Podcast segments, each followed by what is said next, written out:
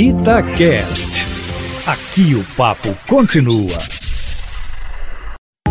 Itatiaia Carros, com Emílio Camanzi. Emílio Camanzi, na semana passada nós falamos aqui no Itatiaia Carros sobre o novo Peugeot que chegou no Brasil. Agora você rodou na novidade e vai contar mais detalhes pra gente, é isso? Boa tarde para você. Boa tarde, Júnior, e a todos ligados aqui na Itatiaia.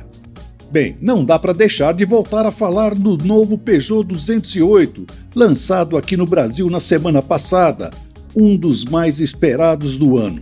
Deveria ser lançado em abril, que não aconteceu por causa da pandemia. Mas antes, a Peugeot já tinha convidado alguns jornalistas para uma van premiere em fevereiro na Argentina, aonde é produzido.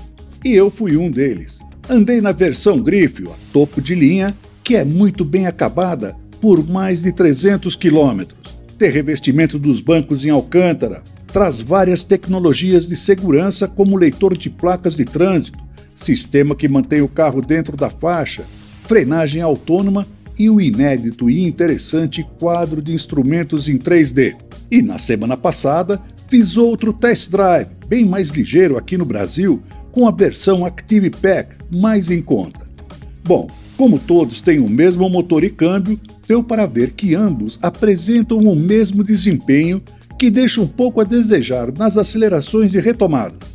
Porém, tem uma boa estabilidade e a suspensão foi muito bem adaptada para as condições brasileiras.